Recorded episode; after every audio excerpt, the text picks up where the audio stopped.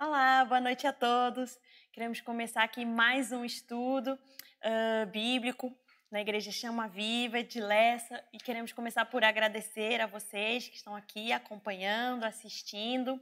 Que Deus possa abençoar a vida de cada um. Uh, nós queremos então começar aqui orando, pedindo ao Senhor que abençoe mais esse dia de, de estudo, que o Senhor esteja conosco. Amém?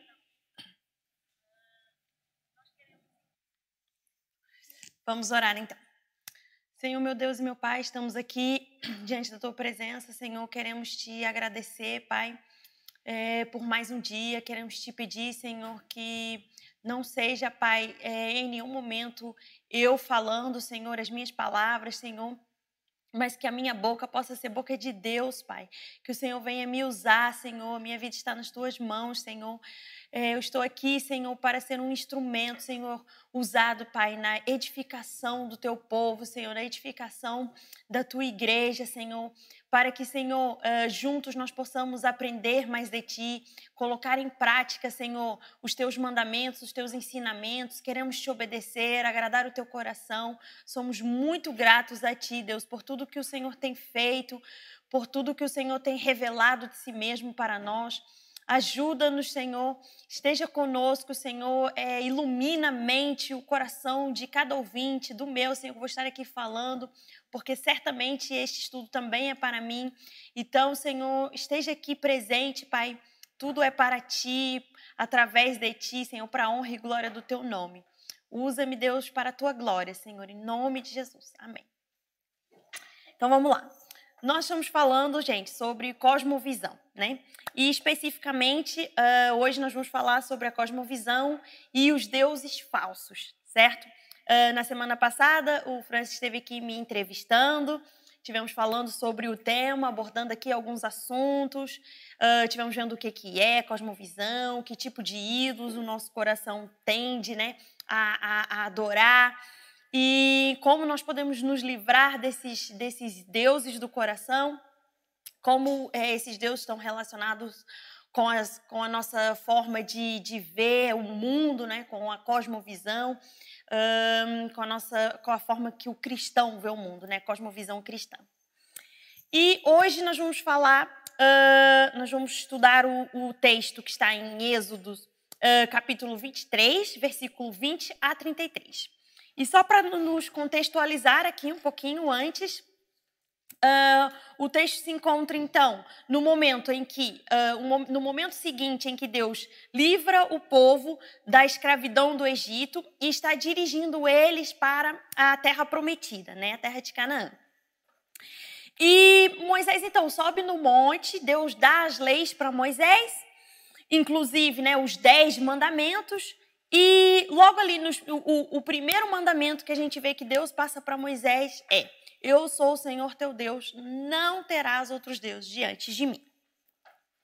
E uh, depois, é, Moisés explica ali de forma muito prática uh, sobre, esses, sobre essas leis que o Senhor deu, uh, como, como agir perante a violência, os acidentes, como agir quanto a, a problemas de propriedade, responsabilidades sociais, exercício da justiça, fala sobre como guardar o sábado, para celebrar as festas, para lembrarem dos livramentos do Senhor, das bênçãos do Senhor. E aí, neste capítulo, no capítulo 23 de Êxodo, nos versículos 20 a 33, que nós já, já vamos ler, Deus faz promessas para o povo e faz o, algumas advertências, que nós vamos ver. E então Deus adverte o povo sobre a armadilha dos deuses falsos, ok? Então vamos ler o texto. Êxodos 23, de 20 a 33. Diz assim: Eis que eu envio um anjo adiante de ti, para que te guarde pelo caminho e te leve ao lugar que tenho preparado. Guarda-te diante dele e ouve a sua voz, e não te rebeles contra ele, porque não perdoará a vossa transgressão, pois nele está o meu nome. Mas se diligentemente lhe ouvires a voz e fizeres tudo o que eu disser, então serei inimigo dos teus inimigos e adversário dos teus adversários. Porque o meu anjo irá adiante de ti e te levará aos amorreus, aos heteus, aos ferezeus, aos cananeus, aos heveus e aos jebuseus, e eu os destruirei. Okay? Eram os povos que habitavam a terra que Deus tinha prometido dar a Moisés e ao seu povo, ao povo de Israel. E aí Deus faz então as advertências. Não adorarás os seus deuses e nem lhes darás culto, nem farás conforme as suas obras. Antes os destruirás totalmente e os despedaçarás de todas as suas colunas. Servireis ao Senhor o vosso Deus, e ele abençoará o vosso pão e a vossa água. Tirará do vosso meio as enfermidades. Na tua terra não haverá mulher que aborte nem estéril. Completarei o número dos teus dias. Enviarei o teu terror diante de ti, confundindo a todo o povo onde entrares. Farei com que os teus inimigos te voltem as costas. Também enviarei vespas diante de ti, que lancem os heveus, os cananeus e os heteus diante de ti. Não os lançarei diante de ti num só ano, para que a terra se não torne em desolação e as, e as feras do campo se multipliquem contra ti. Pouco a pouco os lançarei de diante de ti, até que te multipliques e possuis a terra por herança. Então Deus estava dizendo que não ia uh, livrar de uma vez os povos, mas a pouco a pouco ia fazer os povos abandonarem a terra para dar a terra ao povo de Israel. Mas aí ele faz aqui a advertência final que eu quero chamar a atenção. Ele diz: Não farás aliança nenhuma com eles e nem com os seus deuses eles não habitarão na tua terra, para que não te façam pecar contra mim. Se servires aos seus deuses, isso te será como armadilha. Então, aqui está, armadilha dos deuses falsos. Então, o texto começa com promessas, né? Deus uh, faz uma série de promessas para o povo. Ele diz que iria proteger eles durante o caminho, né? E nós podemos passar um, fazer aqui uma, uma hermenêutica do texto, trazer para nós aqui, para os nossos dias, um, essas promessas também.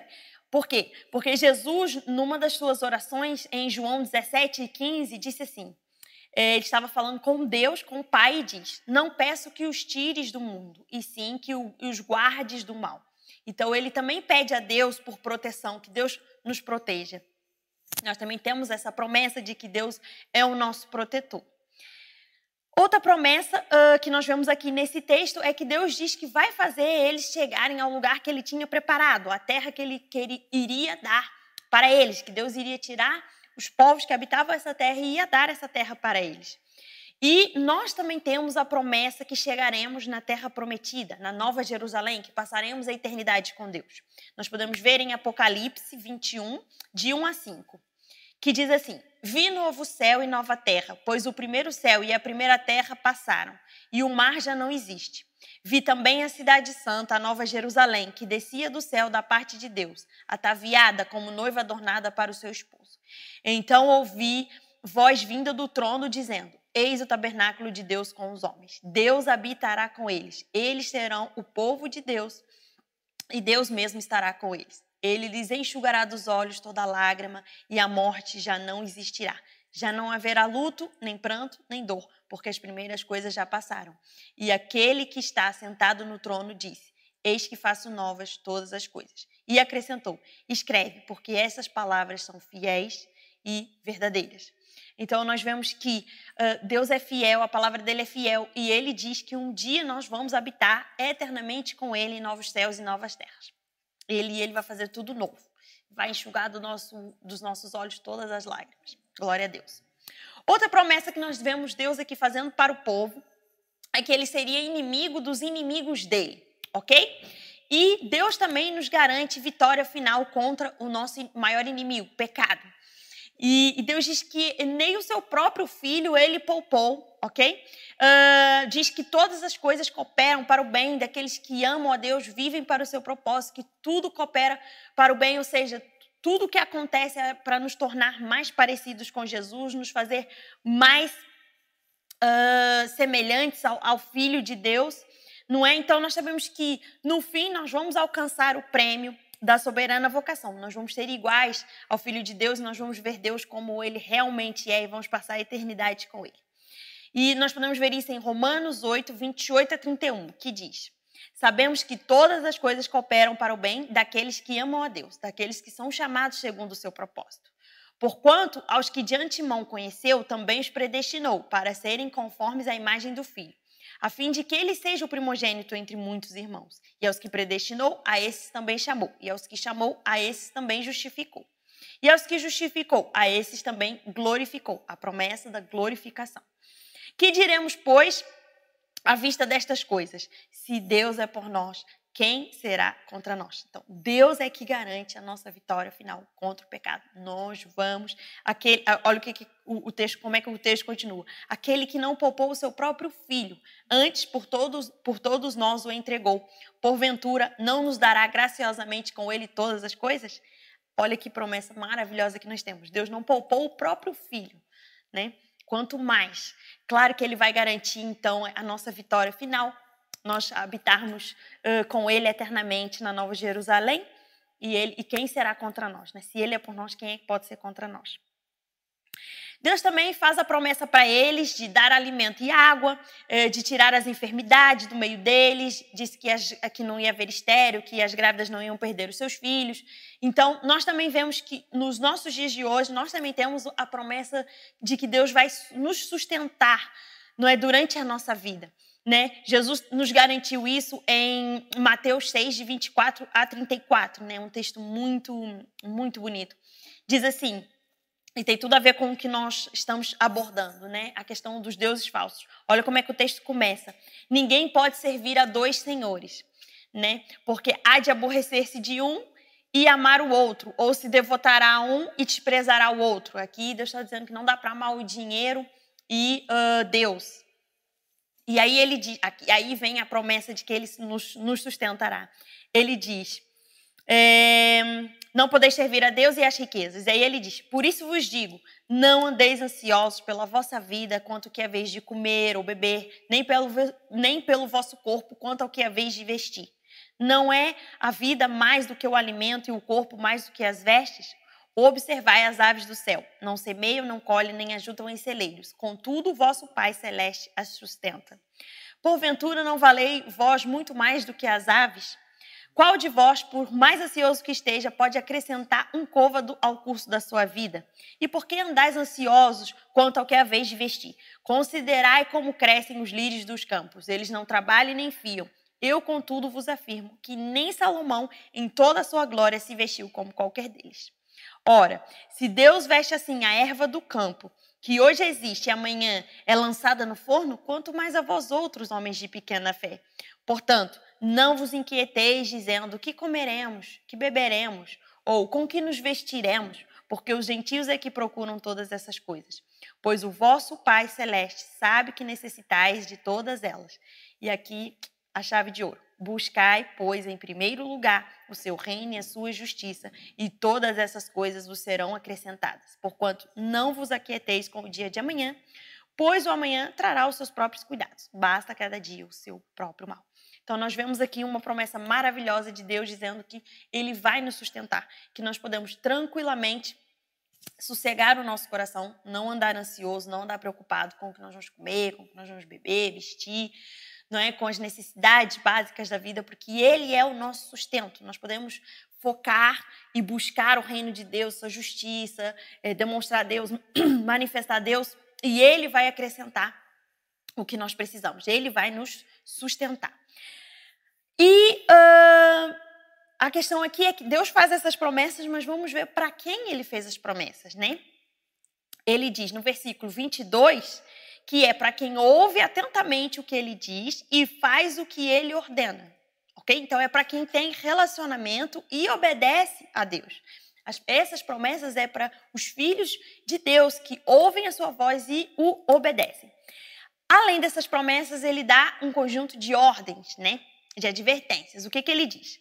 Não se curvem diante dos deuses dos povos que habitam a terra que eu vos darei, não é? Ele diz: não lhes prestem culto e diz: não sigam as suas práticas. Ok? E depois ele dá uma advertência final, né? Que estão ali na, naquele, naquele versículo, naqueles versículos finais. Ele diz: Não deixem, vou parafrasear, tá? Não deixem que esses povos morem com vocês na terra que eu vou dar para vocês, porque eles levarão vocês a pecar contra mim. É? Então, nós vemos aqui uma influência por convivência. Se vocês conviverem, é, é, ficarem muito tempo ali com eles, morando na mesma terra, eles vão influenciar vocês e vão fazer vocês pecarem contra mim. E aí ele continua, porque prestar culto aos deuses dele vai ser uma armadilha para vocês. Por quê? Porque pouco a pouco, sem eles, sem que eles percebessem, eles estariam sendo influenciados por esses povos, estariam desobedecendo a Deus, caindo do pecado da idolatria, ou seja, adorando outros deuses que não o Senhor, e, iria, e iriam ser afastados de Deus, né? E depois colher as consequências disso. Então nós vemos que Deus avisa o povo que a idolatria é uma armadilha. Os deuses falsos são uma armadilha e que nós precisamos ter cuidado, ok? E não e aí ele não morem com esses povos, não deixem eles influenciarem vocês. Cuidado com a convivência, porque se vocês uh, prestarem culto para esses deuses, vocês vão cair numa armadilha. Então eu quero começar por, uh, por explanar aqui um pouquinho o que, que são os deuses falsos. Quem assistiu né, uh, o estudo da, do, da, da, da, semana passada, né, que foi entrevista, eu já falei um pouquinho sobre isso. Os deuses falsos ou os ídolos, né? É qualquer coisa mais importante que Deus, ok? Que domina o meu coração, a minha imaginação mais do que Deus. Qualquer coisa que eu busco, né, a fim de obter, de receber só o que Deus pode me dar. Por exemplo, segurança, satisfação plena, realização pessoal, a verdadeira felicidade, prosperidade, aceitação, amor, etc. Então, nós vemos que as próprias bênçãos de Deus podem se tornar ídolos. Não é, os ídolos não são necessariamente coisas ruins, coisas boas, bênçãos de Deus podem se tornar ídolos do nosso coração, né? nós vimos isso.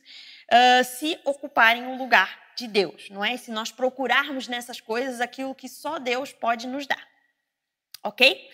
Então, quem seriam esses ídolos, né, no, da, dos nossos dias, da atualidade? Podem ser é, família, filhos, nossa carreira profissional, uh, riquezas, conquistas pessoais, aplausos, é, manter as aparências, as relações sociais, uh, o relacionamento romântico, a aprovação das outras pessoas, é, as nossas competências, nossas habilidades, uh, circunstâncias seguras, confortáveis beleza, inteligência, é, uma grande causa política ou social, a moralidade, a virtude, o, até o sucesso uh, no ministério cristão pode se tornar um, um Deus falso no nosso coração. Uh, também o, aquele, aquela, aquelas pessoas que têm vontade de e, e, acham que o sentido da vida está em, em consertar a vida de alguém, né? Isso se chama de codependência também, pode ser uma idolatria. Então, no fundo, é qualquer coisa que, se eu observar lá no fundo do meu coração, né, eu vou dizer: se eu tiver isso, então eu sentirei que a minha vida faz sentido, né? Que eu tenho valor, eu vou sentir que sou importante, eu vou sentir segurança. E isso é, no fundo, adoração. Por isso, na verdade, idolatria é adorar a si mesmo. No fundo da questão, quando eu cometo idolatria, eu estou adorando o meu, meu ventre, né? como a palavra de Deus diz, o meu ego. Eu adoro a mim mesmo. E nós podemos ver que realmente os, os pagãos, os povos antigos, eh, eles faziam exatamente isso. Eles serviam e adoravam um Deus que, no fundo, servia a eles. Por exemplo, eh, eles estavam precisando de, de chuva, estava muito tempo que não fugia. Eles iam adorar o Deus da chuva, né? para que chovesse. Uh, uh, havia muitas mulheres no meio do povo que eram estéreis, não estavam conseguindo ter filho. Eles adoravam a deusa da fertilidade. Uh, sei lá, o deus da guerra. Eles estavam, iam entrar em guerra, precisavam vencer aquela batalha, eles adoravam o deus da guerra. No fundo, eles estavam querendo receber algo, né? Eles adoravam, serviam para que acontecesse algo de bom para si mesmos. Estavam adorando o seu próprio ego. E, uh, da mesma forma, um ídolo é também qualquer coisa que é tão importante para mim, mas tão importante que, se eu perder isso, eu perco o sentido da vida, ok?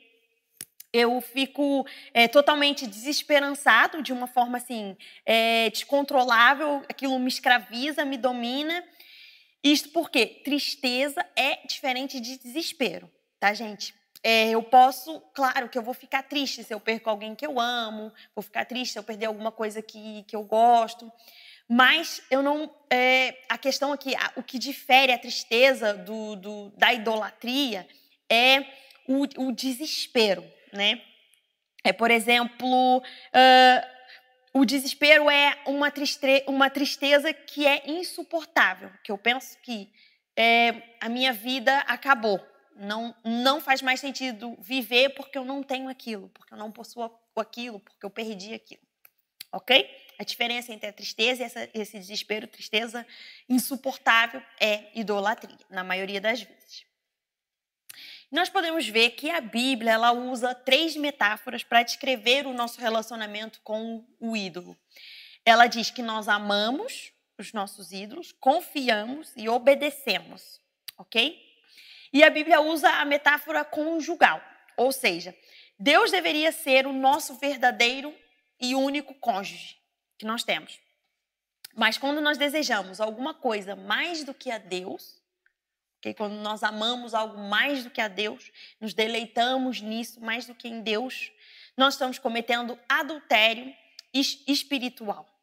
E o grande problema é que a idolatria ela parece ser algo inevitável, porque todo mundo, todo ser humano, ele ele precisa viver em torno ali ao redor de alguma coisa. Ele precisa adorar alguma coisa.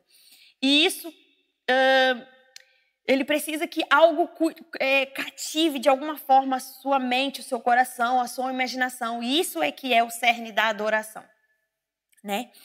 E uh, nós vemos que sem a intervenção do Espírito Santo, um homem sem Deus e sem a ajuda do Espírito Santo, esse objeto de adoração que todos os homens precisam e todos os homens têm, jamais será o próprio Deus. E nós vamos fazer o que diz em Romanos 1, 24 e 25 nós vamos é, adorar a, cria, a criatura, a criação, ao invés do Criador. E a verdade é que o pior castigo que nós podemos receber de Deus é que Ele nos entregue uh, aos nossos desejos mais ardentes, aquilo que a gente mais quer. Uh, por quê? Precisamente por isso. Porque o nosso coração, sem o Espírito Santo, sem a intervenção do Espírito Santo, ele vai transformar aquilo num ídolo e vai nos afastar de Deus, né? Então, Romanos 1, de 24 a 25 diz: Por isso, Deus entregou tais homens à imundícia, pelos desejos maus do seu próprio coração, para desonrarem o seu próprio corpo entre si, pois eles mudaram a verdade de Deus em mentira e adoraram e serviram a criatura no lugar do Criador, que é bendito eternamente. Amém. Então, nós precisamos, gente, muito muito mesmo, que o Espírito Santo uh, intervenha em nosso favor, que o Espírito Santo realmente transforme o nosso coração, uh, toque no nosso coração, mude o nosso coração, de forma que nós possamos reconhecer que realmente que o nosso coração reconheça que realmente só existe um Deus e que esse Deus é tudo o que nós precisamos e que se nós não tivermos Deus, nós realmente não temos nada. A vida, se nós perdermos a Deus e se nós não tivermos Deus, aí sim, a vida não faz qualquer sentido e não vale a pena sequer viver, ok? E como é que o meu coração reconhece isso? Como é que o meu coração entende isso? É só conhecendo cada vez mais Deus não é? é existe, a, a, palavra de Deus nos, nos, garante, nos promete que se nós buscarmos a Deus de todo o nosso coração, nós vamos encontrá-lo. E quanto mais eu busco de Deus, mais Deus se revela a mim. E quanto mais Deus se revela, mais eu conheço. Quanto mais eu conheço, mais o meu coração entende que realmente Ele é tudo que eu preciso e que nele eu já tenho tudo, tudo mesmo. Não está faltando nada, gente. E uh, a questão então é como é que nós podemos uh, nos livrar desses, desses ídolos, desses deuses falsos que realmente é, cons consomem o coração do ser humano, que realmente parece ser tão inevitável, né? Que, que nos faz apaixonar por eles. Como é que nós nos, nos livramos desses, eliminamos e nos livramos desses ídolos? Uh, como nós vimos na, na aula passada também, né, na entrevista, nós temos que fazer duas coisas fundamentais. Primeiro, nós precisamos identificar esses ídolos. Nós, o nosso coração tem que ser humilde de perceber que realmente uh, existe essa, essa dificuldade, essa fraqueza no coração de todo mundo de querer adorar a criatura ao invés do Criador. E, e de que nós naturalmente tendemos a criar ídolos para o nosso coração e transformar uh, as bênçãos, as coisas de Deus no, em, em, em ídolos. E nós vemos que o, o pecado original, o, a, a, o, primeiro pecado foi exatamente isso. O homem, é, ali Adão e Eva foram tentados é, pela serpente a serem iguais a Deus, a ocuparem o lugar de Deus, não é? E esse é o pecado original, a idolatria. É eu adorar a mim mesma ao invés de adorar a Deus, ao meu Criador. E como é que nós podemos então identificar esses ídolos do nosso coração. Nós vimos na, na entrevista. Nós temos que estar atentos ao que nós imaginamos, ao que nós ficamos pensando, imaginando, eh, naquilo que a gente gasta muito tempo ali viajando na maionese, no que, que nos dá muito prazer em sonhar, não é? Em, em, em ficar ali idealizando, planejando. Uh, onde eu gasto meu dinheiro também me diz muito, pode me dizer muito sobre o, o, o meu ídolo, como eu reajo às, às orações que Deus não me responde ou que Ele diz que não. Eu peço, quero muito e Deus diz não. E como é que eu reajo a isso? Como é que eu reajo às esperanças frustradas? Também tem a ver com, com o que eu acabei de falar. E as nossas emoções mais incontroláveis, né? Daqui que, do que, que eu tenho muito medo de perder, por exemplo, o que, que me causa muita raiva, uh, o que, que me causa desespero, culpa, uh, de uma forma, como nós vimos, incontrolável. Né? E depois de identificados esses ídolos no nosso coração, nós precisamos substituir esses ídolos, não é? Nós temos que apreciar, contemplar Jesus e achar nele e em tudo que ele já fez por nós satisfação, contentamento, alegria, prazer, né? alegria, descanso em tudo que Jesus fez em meu favor. Então, Jesus tem que se tornar mais belo, mais prazeroso para minha imaginação, para o meu coração, do que esses ídolos. E uh, o problema é que muitas vezes a gente tenta só arrancar o ídolo do nosso coração. E a gente acha que o problema vai ser resolvido. Mas o ídolo é terrível, gente, é danado. Se deixar ali a raiz, o que, que vai acontecer? Vai crescer outro. E o que eu vou fazer não é. Eu não vou eliminar aquele ídolo, eu não vou me livrar dele. Eu vou só trocar de ídolo. Entendeu? Então, antes eu achava, ai, ah, se eu tiver uma carreira super interessante, se eu for muito bem sucedido na minha profissão, aí é que eu vou ser feliz. Aí eu me toco, não, gente, não, não, não é nada disso. Ah, não, é, é se eu tiver, se eu encontrar o meu verdadeiro amor, é aí que é a minha satisfação, é aí que a vida vai valer a pena. Eu só, só troquei um ídolo por outro. Eu não eliminei o ídolo do meu coração. Então eu não posso simplesmente arrancar aquilo. Eu tenho que substituir esse ídolo pelo Deus verdadeiro, é? Ele tem que estar aqui, ó, no meu pensamento, no meu dia a dia. Eu tenho que refletir na palavra de Deus, meditar na palavra de Deus de dia e de noite, né? Como Deus o próprio Deus falou. E como os ídolos normalmente são coisas boas, até são bênçãos de Deus, coisas que o próprio Deus me deu, não é suposto que eu não ame, ok? Não é, ah, então eu não preciso ter um, um, um grande amor, eu, eu, não posso ter uma profissão, uma carreira que realmente eu goste, me dê. Sim, nós podemos e devemos amar a nossa família, os nossos filhos, buscar ter uma carreira que realmente dê certo, bem sucedida, que glorifique o nome de Deus, mas aquilo não pode ocupar o lugar de Deus, ok? Eu tenho que simplesmente amar a Deus acima de todas as coisas, amar a Deus de todo o meu coração, todo o meu coração ama a Deus e todas essas coisas são só coisas que Deus resolveu me dar, não ocupam o lugar de Deus, não competem com Deus. E nós precisamos nos arrepender, né? Todos os dias nos arrepender desses ídolos. Né? É, vai ser uma luta constante, praticamente diária. Porque o nosso ego, o orgulho do nosso coração vai sempre, sempre desejar glorificar a si mesmo, é, é, trazer, adorar a si mesmo, servir a si mesmo.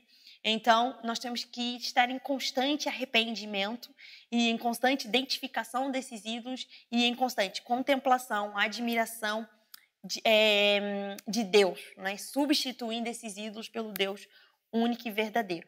Então, o arrependimento é, dessa idolatria, desse adultério espiritual, tem que andar junto com o nosso gozo e satisfação na presença de Deus. Eu preciso ter relacionamento com Deus, relacionamento com as Escrituras, não é? A, a palavra de Deus tem que renovar a minha mente, uh, os meus dias, o meu coração.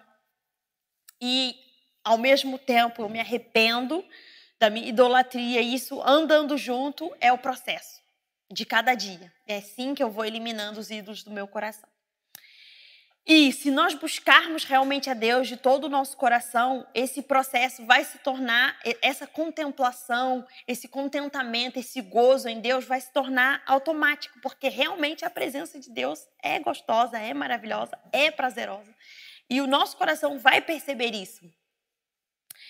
E eu vou conseguir, o meu coração vai, vai perceber e vai ver que realmente não satisfação nenhuma que este mundo pode me oferecer, que as, que as bênçãos de Deus podem me oferecer, se comparam de forma nenhuma à, a satisfação e a alegria de estar na presença de Deus. Porque Deus é maravilhoso, Deus é incrível, né? E eu vou descobrindo isso ao longo que eu vou conhecendo Ele. Quanto mais eu busco, mais eu conheço, e quanto mais eu conheço, mais eu admiro, mais eu contemplo. E quanto mais eu contemplo, mais eu admiro, mais eu quero buscar e mais eu quero conhecer, e mais eu vou buscando e vou conhecendo e vai criando ali, vai crescendo, vai aumentando. É maravilhoso. Então, alegria e arrependimento andando junto, tá bem? Não porque eu tenho medo que Deus vai me castigar, porque o meu coração está sendo idólatra e eu, eu vou para o inferno porque eu, porque eu tenho ídolos no meu coração e agora. Não, não faço por medo. Eu faço porque realmente eu amo a Deus e eu sou grata a Deus por tudo o que ele fez por mim, por quem ele é, por quem ele por aquilo que ele eh, decidiu revelar para mim, mesmo sem eu merecer, por ele ter escolhido se revelar, revelar a mim e por ele ter entregue o filho dele de, em, em, sacrifício para me dar acesso a Ele novamente. Deus me deu acesso ao maior tesouro, à maior riqueza, à maior maravilha, a maior. Nem, minha, nem encontro palavras para expressar o privilégio que nós, que nós temos na presença de Deus e no acesso ao Deus, ao Criador de tudo. Então, para concluir, uh, eu quero dizer que o mundo, gente, ele não, o mundo não conhece a Deus. O mundo não tem esse privilégio, né, que nós como filhos de Deus temos, de conhecer esse Deus maravilhoso. E por isso o mundo está buscando na família, na carreira, no dinheiro, aquilo que só Deus pode dar. Né? O mundo vive nessa idolatria, trocando constantemente o Criador uh, pelas coisas criadas, pela criação. E se nós voltarmos então à advertência lá de Êxodo 23, lá em cima, quando eu li, Deus falou para a gente ter cuidado com a convivência com os povos, né? com o mundo, para nós nos dias de hoje. Nós precisamos ter cuidado com isso. Deus nos adverte porque uh, senão nós vamos cair nessa armadilha, né? De devagarinho deixar os ídolos que governam e dominam o mundo dominarem também o nosso coração. E o pior, gente, é que realmente a idolatria ela transforma a nossa mente, a nossa maneira de pensar e de ver o mundo. E é aqui que entra a, a, o relacionamento, né, a relação entre cosmovisão e os deuses falsos. Por quê? Porque nós adoramos esses ídolos e porque nós adoramos esses ídolos, nós pensamos a partir daquilo que nós adoramos. Ok? O modo como nós vemos tudo que está à nossa, à nossa volta está diretamente relacionado, ele é afetado por aquilo que eu adoro. Por exemplo, se eu adoro o dinheiro, tudo que eu, tudo que eu vou pensar vai ter esse, esse, esse ídolo vai estar diretamente ligado, relacionado com tudo que eu penso, com o dinheiro vai estar relacionado com tudo que eu faço. Por exemplo, eu vou usar as pessoas para atingir um fim, o, o fim que eu espero, a minha estabilidade financeira, a minha, eu vou, tudo, tudo à minha volta vai, vai se reger, vai ser afetado por aquilo que eu adoro. E eu vou, consequentemente, colocar a minha, a minha esperança, a minha segurança na, na estabilidade financeira. E se nós pensarmos bem, gente, é exatamente isso que o mundo faz, né? O mundo diz, ai, nós temos que procurar aqui uma estabilidade financeira, porque é a nossa segurança, nós precisamos disso, não é? O, o sustento vem do, do, do, nosso, um exemplo que a gente pode dar, né? E como, como nós temos, aos poucos, tendo, estamos sendo influenciados né, pelo, pelos povos que moram à nossa volta pelo mundo. É, nós, muitos de nós também acham que o, o, o sustento vem do trabalho. Mas isso não, não é verdade. É, Deus é o nosso sustento e, e, Deus nos sustenta para nós trabalharmos, não é o contrário. Não é eu vou trabalhar para ter sustento. Deus me sustenta e por isso eu trabalho para trazer glória ao nome dele. Eu não preciso do meu trabalho para ser sustentada. Nós vimos Mateus 6, Mateus 6 Jesus falando que é, é buscar em primeiro lugar o reino de Deus e sua justiça, e todas essas coisas o sustento será acrescentado. Eu vou dar para vocês, eu sustento vocês. E porque Deus nos sustenta, nós temos então força para trabalhar, e o nosso trabalho traz honra e glória ao nome de Deus. Eu não trabalho para ser sustentada, eu sou sustentada por Deus e por isso eu trabalho. Mas aos poucos a nossa mentalidade, a nossa forma de ver o mundo, de ver as coisas, foi afetada como, pela forma como o, o mundo idolatra a estabilidade financeira e idolatra esse Deus que é o dinheiro. Nós também fomos afetados por isso. Muitas vezes nós esquecemos disso. Nós fazemos isso. Né? Nós vemos ali que é, Deus deu para Adão o sustento. A terra dava a, a, a sua, o fruto para Adão. Depois, depois da queda, Deus falou para o homem: olha, do suor do seu trabalho você vai uh, comer. Né? Mas Jesus veio para restaurar todas as coisas. E ele restaurou isso também. É, hoje nós podemos ter a certeza de que Deus é o nosso sustento e nós, nós, quem garante a nossa vida, quem nos dá segurança, não é o, o dinheiro, não é a estabilidade financeira. Sabe por quê? Porque o dinheiro é, é volátil. Hoje eu posso ter, amanhã eu posso não ter. Posso dizer, não, meu trabalho é seguro. Vem uma crise e aí? Posso dizer, não, não, eu tenho uma poupança guardada no banco. E, e vem uma pandemia, você tem que gastar tudo, cadê a poupança? Acabou. Vem o, vem o... Quem, quem que estava contando com isso, gente? Quem que estava contando com a pandemia? As coisas, um, as coisas são imprevisíveis, nós não podemos colocar a nossa segurança em coisas que são voláteis, que são é, passageiras, que, são, que, que vão mudando a nossa confiança, a nossa segurança, a nossa esperança tem que estar em Deus, porque Ele é Deus que é o nosso, o nosso sustento e, e, e, Ele é imutável. A palavra de Deus diz que Deus não muda. Ele é o mesmo ontem, hoje será eternamente. Todas as circunstâncias, todas as situações podem mudar. Deus permanece intacto, fiel às suas promessas. Pode, pode vir crise, pandemia, pode vir desemprego, tempestade, pode vir Pode vir o que for, Deus é o meu sustento. Ele me sustenta e ele me fez essa promessa e ele cumpre as suas promessas. Então a gente tem que lembrar disso. Nós, nós não podemos nos deixar ser influenciados, contaminados pela maneira como o mundo vê uh, as coisas, pela maneira como o mundo se relaciona com esses ídolos, com esses deuses. Nós é que temos que influenciar o mundo. Nós é que temos que mostrar para o mundo que Deus é tudo o que nós precisamos. Que Deus, que em Deus nós já temos tudo, que não falta nada. Que Deus, que ter a presença de Deus, ter o acesso a Deus, ter sido perdoado, justificado por Deus, e, e, e Deus ter nos dado o privilégio de, de, de, ter uma missão aqui na terra, de representar Ele, de, de, anunciar o Evangelho, a salvação, a missão de Deus para o mundo. É, é um privilégio, é maravilhoso. A gente não precisa de mais nada. E tudo, todo o resto que nos acontece é um, é, um, é um acréscimo.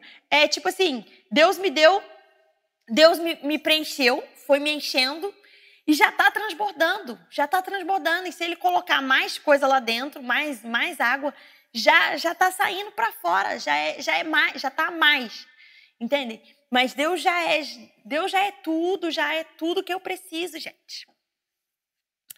Então nós não vamos, não podemos deixar o mundo nos contaminar. Nós vamos influenciar o mundo. Nós vamos mostrar para o mundo que é, ser escravizado por, é, por essa idolatria é uma ilusão. É uma ilusão, porque é isso que o ídolo faz com você. Ele te ilude.